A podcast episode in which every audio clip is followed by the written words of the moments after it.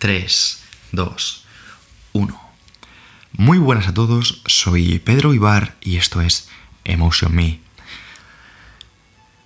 Estoy seguro de que si estás al lado del micrófono sabrás lo importante que es, ya no solo para mí, la gestión emocional, sino para cualquier persona que quiera avanzar en su vida. Desarrollar un autogobierno que nos permita gestionar cómo nos enfrentamos a la adversidad, cómo nos enfrentamos a lo bueno y a lo malo, puede ser fundamental de cara a llevar una vida o llevar otra, de cara a ser proactivos o ser reactivos. En anteriores episodios hemos hablado de la importancia de trazar un rumbo.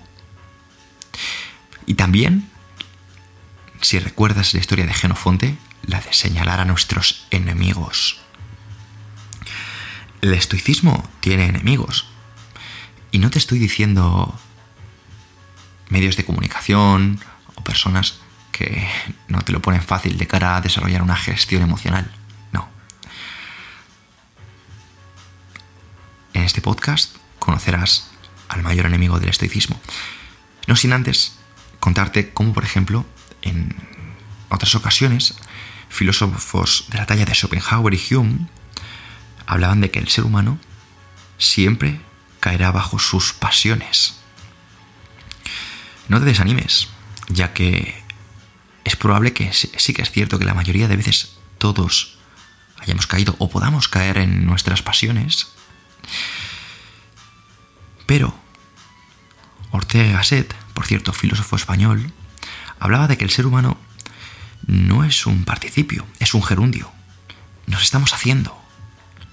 Lo que ayer fallaste es un aprendizaje que te permite no fallar hoy, si estás despierto.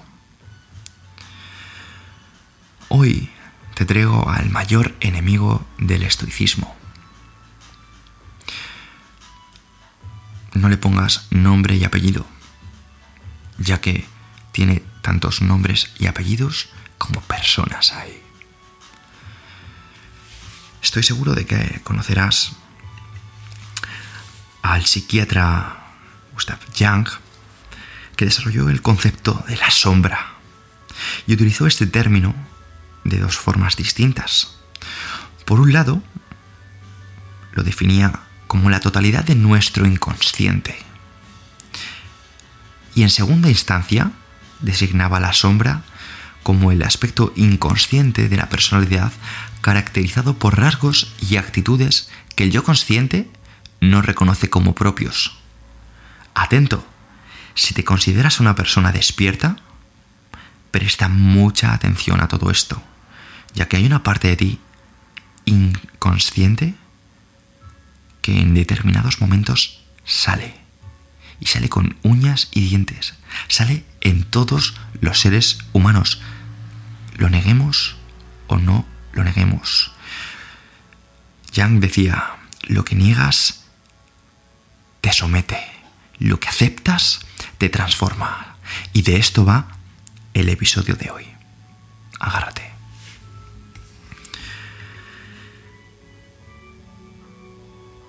Robert Louis Stevenson, en 1886, en su novela El extraño caso del Dr. Jekyll y Mr. Hyde, hablaba de todo esto.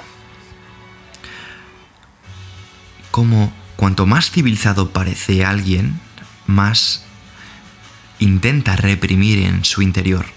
Estas personas que son tan correctas, que no se equivocan o eso muestran,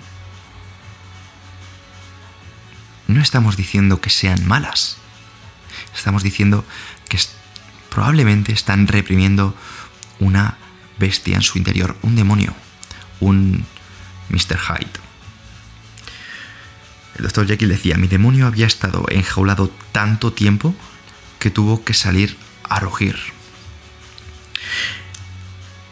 El poeta romano Horacio dijo, así la naturaleza violenta torna siempre su marcha acostumbrada.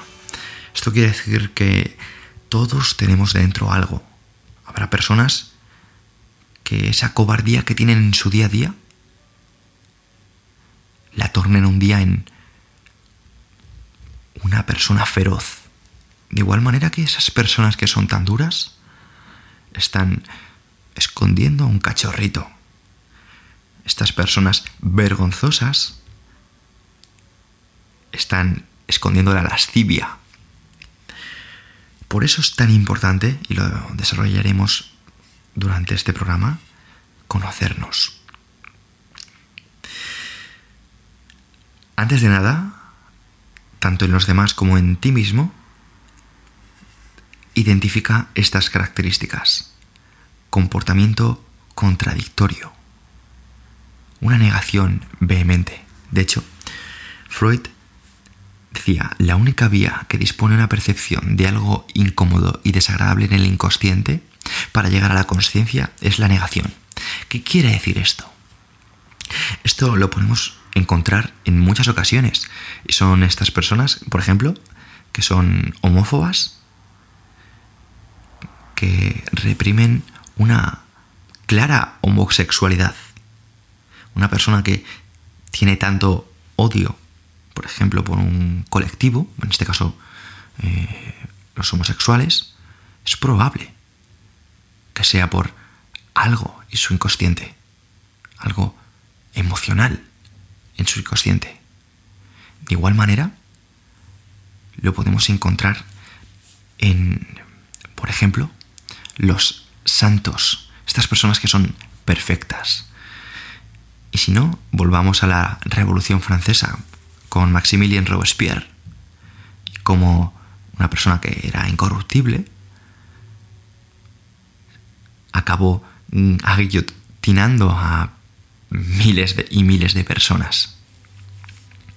Lo vemos cada día en televisión, cuando alguien critica a otra persona por su vida o por acostarse con alguien. Esa persona está reprimiendo algo. Cuando alguien desde su sofá está gritando a un jugador de fútbol que no llega a un balón, está diciendo me encantaría ser tú. Nuestra tarea como estudiosos de la naturaleza, de la naturaleza humana, es reconocer el lado oscuro del carácter, tanto de otras personas como el nuestro propio. Debemos descifrar la sombra, escudriñar y examinar. Como dijo Henrik Ibsen, el deseo de cometer una locura permanece en nosotros toda la vida. Al pararse junto al borde de un abismo o en lo alto de una torre, ¿quién no ha sentido el repentino impulso de empujarlo? ¿Y a qué se debe que lastimemos a quienes amamos, a unas sabiendas de que después nos aquejará el remordimiento? Nuestra integridad no consiste en otra cosa que luchar contra las fuerzas oscuras que residen en nuestro interior.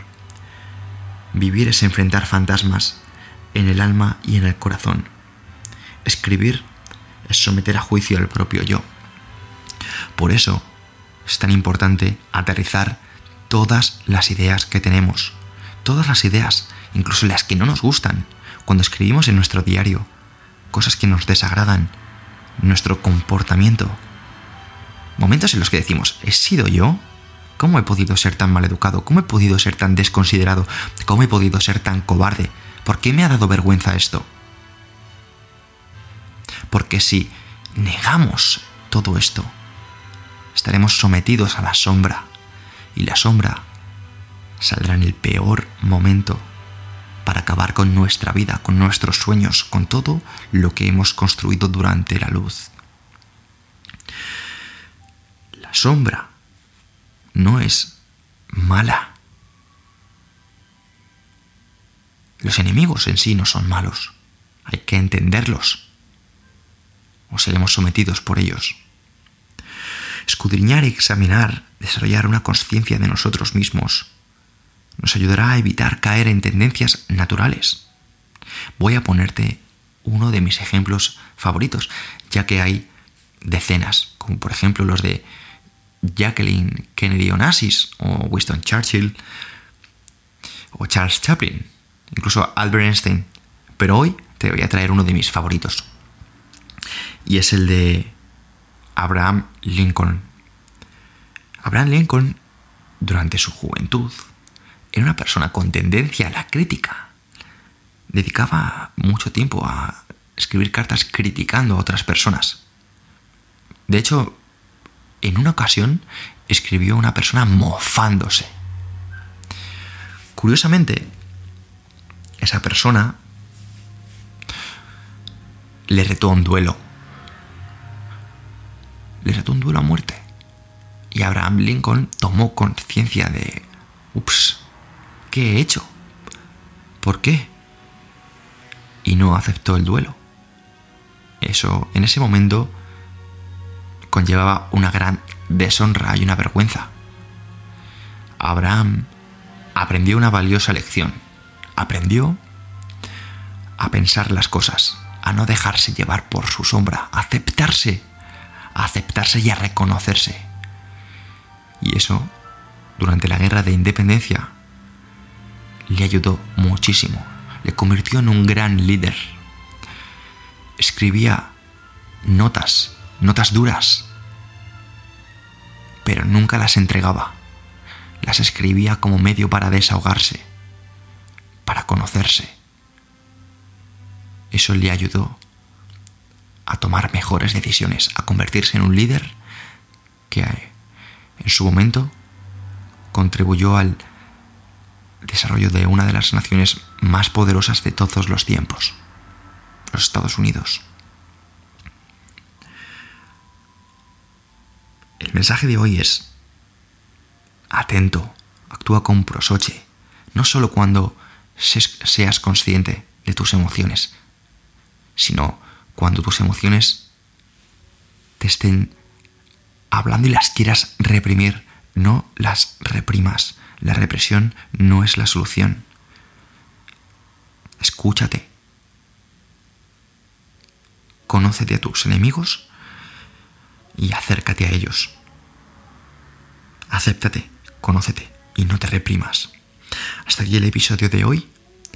Si te gusta, sabes que me ayudas muchísimo cada vez que le das like. Puedes verme en el canal de YouTube Diario Estoico o leerme en el blog www.diarioestoico.com. Allí podrás encontrar este tipo de, mensajes o de artículos, tanto míos como del equipo, que son una auténtica pasada y contamos con profesionales de la psicología y de la filosofía. No te lo pierdas. Muchas gracias.